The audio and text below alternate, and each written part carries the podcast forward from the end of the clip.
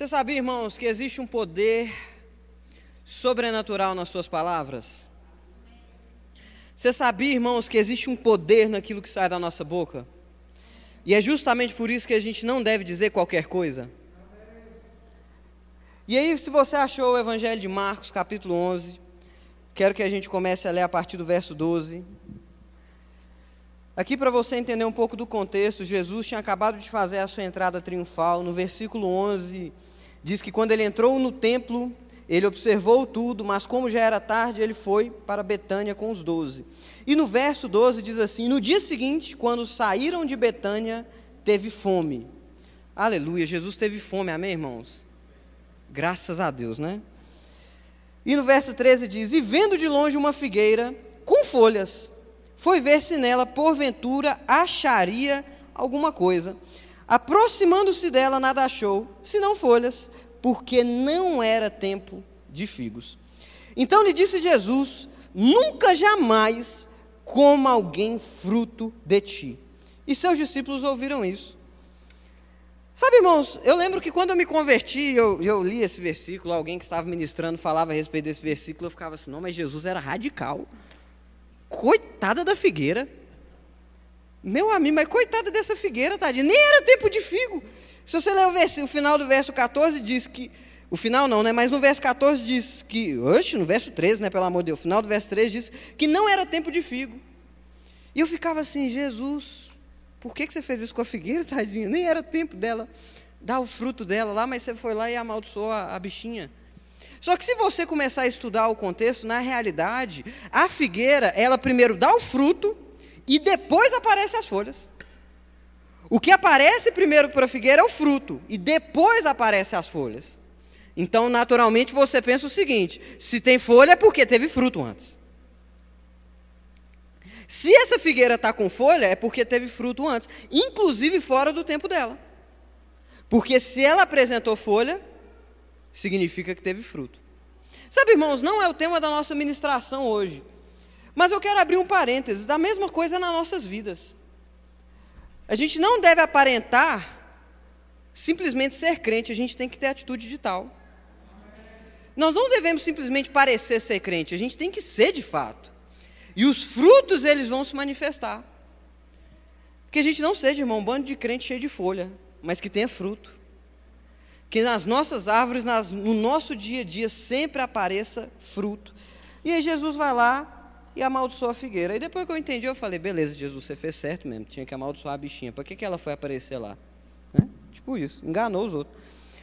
E aí no verso 14, Jesus amaldiçoa ela. E o final do verso 14 diz: E seus discípulos ouviram e viram isso. Rapaz, que loucura, né? Pensa a cabeça dos discípulos. Eles devem ter falado: rapaz, esse mestre é muito doido. Porque ele viu uma árvore, e porque não tinha fruto, ele falou para ela: não, não, vou amaldiçoar isso aqui, não, tá, gente? Em nome de Jesus, eu estou representando. Mas ele falou: nunca mais coma fruto de ti. Os discípulos devem ter falado: esse homem está doido, doidinho de pedra. Mas ficou por isso mesmo. E depois Jesus fala a respeito do templo, ele vai no templo, e se você for comigo para o verso 20, diz assim: E passando eles pela manhã, ou seja, já era no outro dia, e passando eles pela manhã, viram que a figueira secara desde a raiz. Sabe, irmãos, é normal às vezes, dependendo do motivo, uma figueira secar. Agora, de um dia para o outro, meu amigo, de um dia para o outro, uma figueira secar, desde a raiz, não acontece. Mas deixa eu te falar uma coisa: quando algo sai da nossa boca, irmão, se estiver alinhado com a palavra de Deus, coisas sobrenaturais acontecem. Meu Deus, não parecia que ia acontecer, mas saiu da sua boca é porque vai acontecer.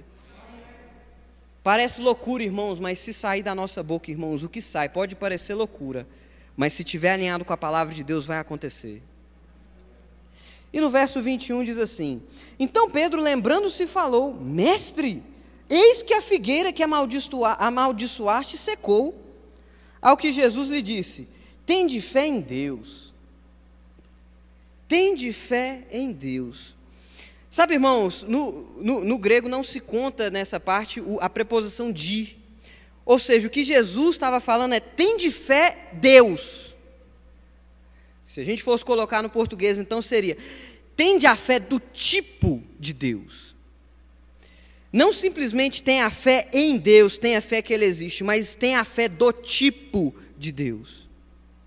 Quantos sabem que existe uma diferença entre ter fé em Deus e ter a fé do tipo de Deus? É diferente. Para você ter uma ideia, o, Tiago, Tiago, eu, hein?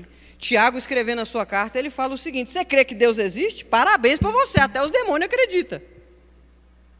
Ou seja, não é simplesmente ter uma fé em Deus, mas ter a fé do tipo de Deus. E foi isso que Jesus falou. Porque em verdade vos afirmo que se alguém disser a este monte, ergue-te e lança-te no mar, e não duvidar no seu coração, mas crer que se fará o que se diz, assim será com ele. Por isso vos digo que tudo quanto, pedi, quanto em oração pedistes, crede que recebestes, e será assim convosco. Aleluia. Sabe, irmãos, eu sei que é muito provável que eu não precise dizer isso aqui, mas talvez a gente tenha algumas pessoas que estão nos visitando, ouvindo a gente pela primeira vez. Mas quantos aqui sabem, irmãos, que na realidade o nosso ministério, ele veio através do apóstolo Bud, que foi abençoado pelo ministério do irmão Reagan? E o irmão Reagan, ele saiu do leito de enfermidade com oito doenças incuráveis no sangue. Aleluia. Eu, graças a Deus, nunca tive uma, não votei. Imagina oito. Mas depois dele ler esse versículo, dele acreditar, ele disse uma palavra. E ele foi curado. Eu lembro, se eu não me engano, eu estava fazendo a escola de ministro, e eu lembro que e eu lembro que um dos professores estava falando, não sei se foi no Remas, foi na escola de ministros, e um dos professores estava falando que ele foi visitar o campus do Ministério Reagan, lá dos Estados Unidos. E que a pessoa que estava apresentando o campus falou o seguinte: olha, todo, tudo isso aqui que você está vendo, o ministério, imagina, eu nunca vi, nunca vi nem foto. Mas pensa numa coisa que deve ser maravilhosa, irmão. E a pessoa que estava apresentando falou o seguinte: olha, tudo isso aqui começou em Marcos 11, 23. Tudo isso aqui começou em Marcos 11, 23, porque creu e declarou.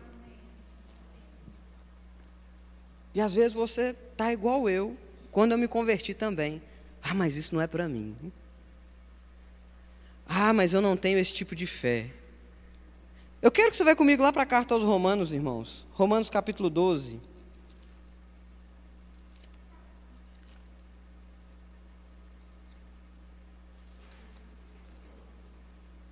Aleluia.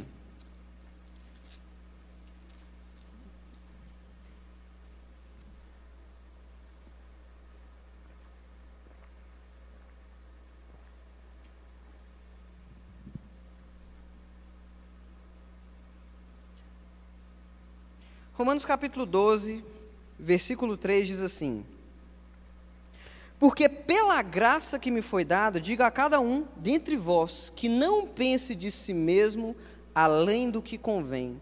Antes, pense com moderação.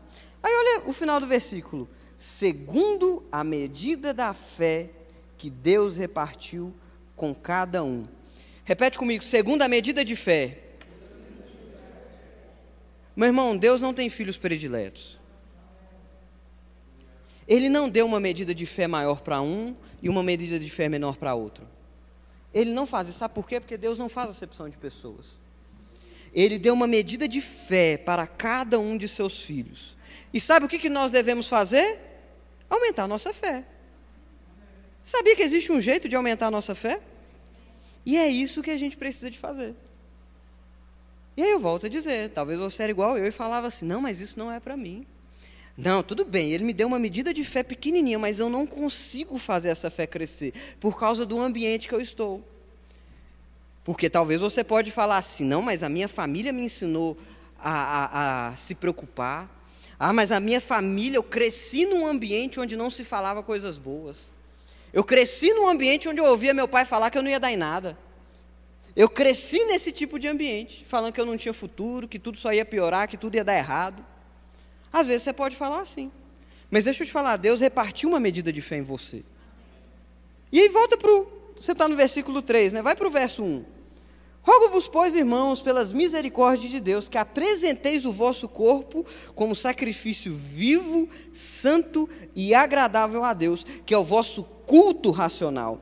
E não vos conformeis, repete comigo, conformeis com o padrão deste século, mas transformai-vos pela renovação da vossa mente. Para quê?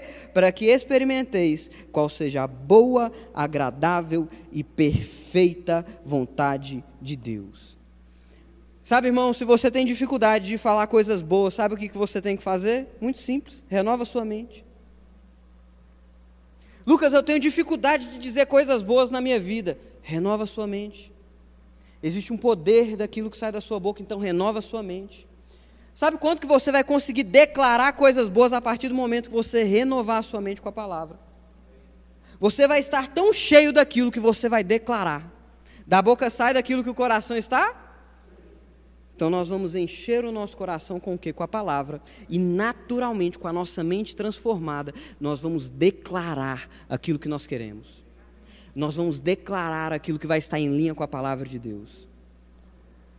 Isso que acontece, irmãos. E citando novamente o irmão Reagan, ele diz que a, a mãe dele era campeã em preocupação, se eu não me engano, até a avó. A avó e a mãe eram campeã. Pensa na maldição hereditária. Pensa, graças a Deus ele foi quebrado nessa maldição. E às vezes você está aí, não, mas o ambiente que eu estou não me favorece isso. Renova a sua mente, renova a sua mente, renova a sua mente com a palavra. Aleluia. Sabe, irmãos, eu cresci muito num ambiente assim, não até mesmo por conta dos meus pais, mas eu cresci num ambiente até mesmo escolar, onde eu ouvi o professor falar assim: ah, daqui a pouco você vai estar no futuro lá, eu vou estar comprando no supermercado, você vai estar lá embalando minha sacola. O professor bom, né, gente? Graças a Deus, né? Aleluia. Sabe, irmãos, eu cresci nesse ambiente cheio de falta de confiança, mas graças a Deus a palavra chegou na minha vida. Eu fiz o remo, eu renovei a minha mente, irmãos, e hoje eu posso declarar aquilo que está em linha com a palavra. Aleluia. Não interessa de onde você veio, quem é seu pai, sua mãe, seu avô, Deus te deu uma medida de fé, e com essa medida de fé você pode fazer ela crescer e declarar tudo aquilo que está em linha com a palavra.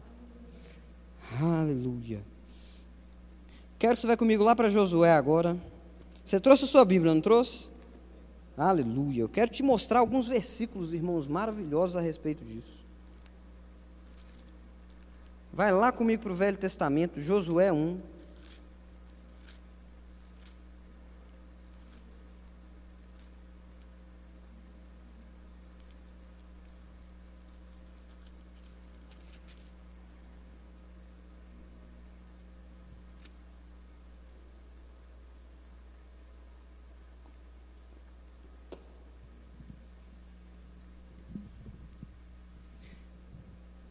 Você achou, irmão Josué 1?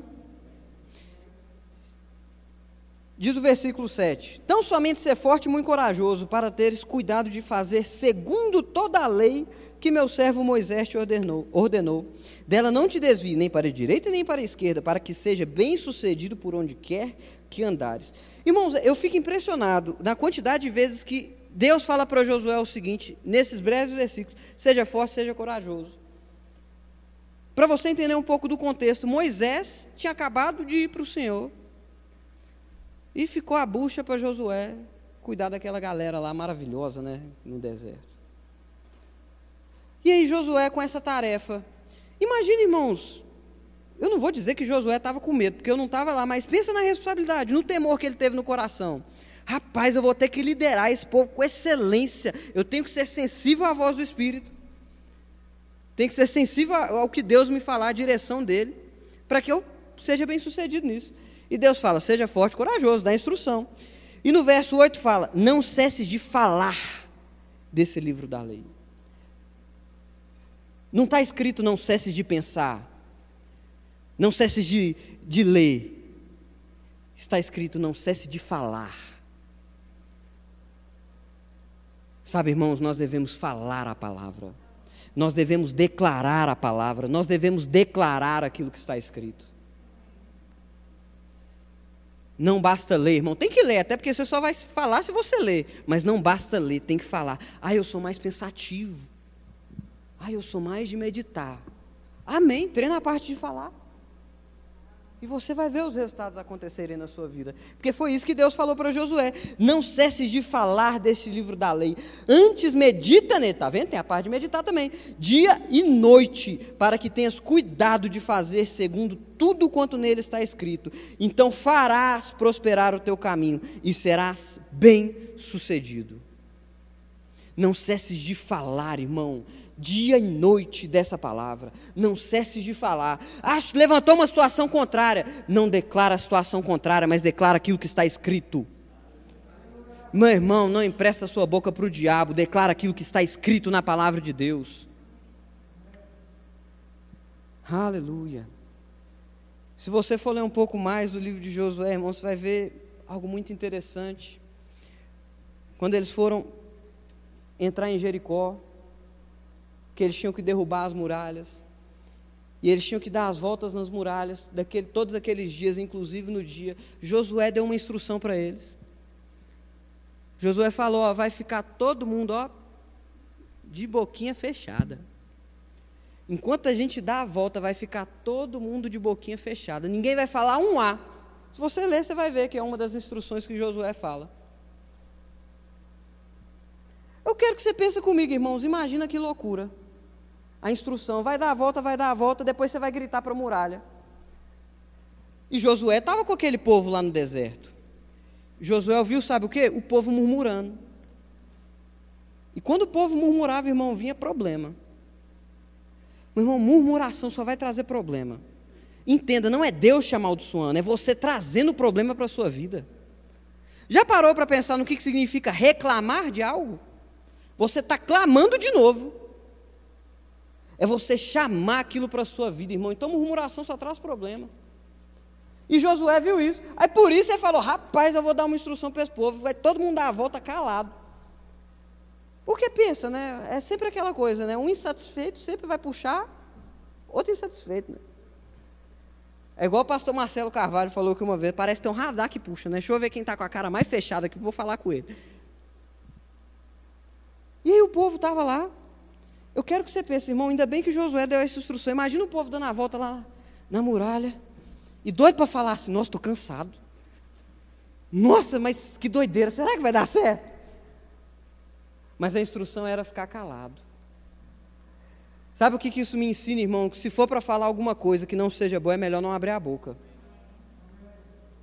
Meu irmão, se for para falar alguma coisa que seja contrária à palavra de Deus, irmão, não declara seja sobre a circunstância, seja inclusive sobre alguma pessoa. Eu lembro que uma vez eu vi uma situação na igreja que eu quis conversar, eu, eu fui explicar para a pessoa, falei, rapaz, não faz isso não, você tá, eu vi que você estava falando mal de alguém, você está assassinando a, a reputação dessa pessoa. E a resposta que a pessoa me deu, mas é verdade. Mas o que eu estou falando é verdade. Sabe, irmão, não é só porque é verdade, tem que sair da nossa boca, não. Se você for lá em Filipenses 4,8, vai dizer o seguinte: que é para a gente pensar no que é bom, na, na realidade, se você for lá em Filipenses 4,8, você vai ver que é para a gente pensar, meditar no que é verdadeiro, puro, santo. Não é simplesmente ser verdadeiro, mas traz louvor a Deus. É de boa fama? Se for isso, seja isso que ocupa o vosso pensamento. E se vai ocupar o nosso pensamento, vai sair da nossa boca.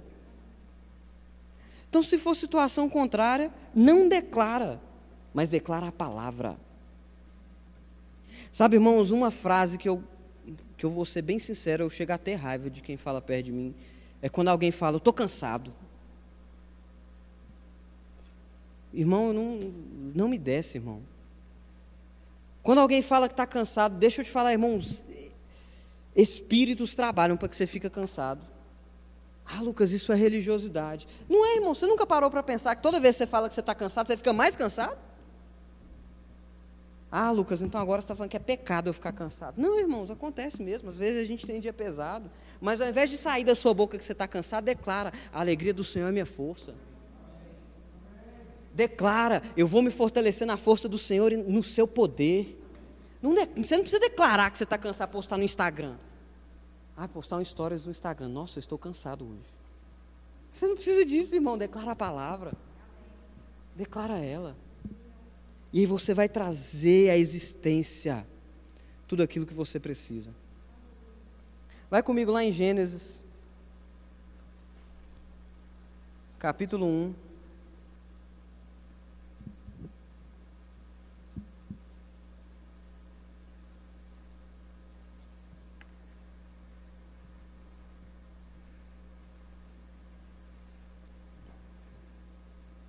Você sabe onde está Gênesis? Aleluia, né?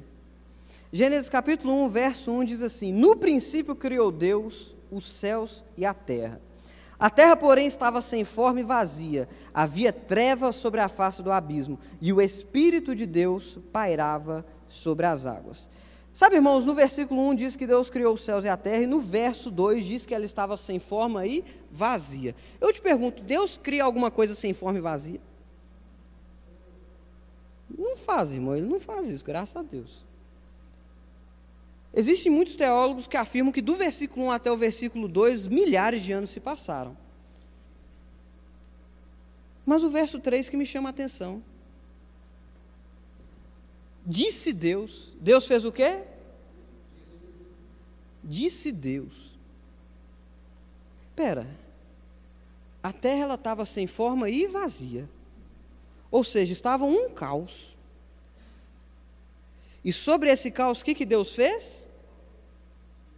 Ele disse, ele falou. Sabe, irmãos, você vai mudar a circunstância que está atrapalhando a sua vida à medida que você falar a palavra. Você não vai declarar a circunstância, mas você vai dizer a palavra. Lucas, a minha conta bancária não está nem no zero, ela está em negativa. Declara a palavra. Filipenses 4,19, 4, e o meu Deus, segundo as suas riquezas em glória, há de suprir em Cristo Jesus cada uma das minhas necessidades. Ah, Lucas, o laudo médico diz que eu tô, que eu tô doente, que eu tô com uma doença que não sei o quê, mas a palavra diz que pelas pisaduras de Jesus eu fui curado e, fui, e sou sarado. Declara a palavra, não declara a circunstância, mas declara a palavra.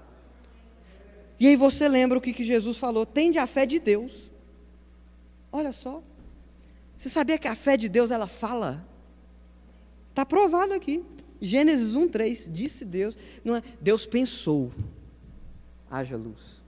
Deus disse, haja luz. E o que, que aconteceu? E houve luz. Aleluia. Não, mas foi Deus falando. Sabe, irmãos, a palavra de Deus na nossa boca continua sendo a palavra de Deus. Quando a gente declara a palavra de Deus, é a mesma coisa de Deus dizendo. E ele falando: parabéns, filho, você está aprendendo, você está andando comigo, você está andando em fé e eu vou te recompensar por isso. Aleluia. E para a gente finalizar, irmãos, eu quero que você vá comigo lá para Jeremias.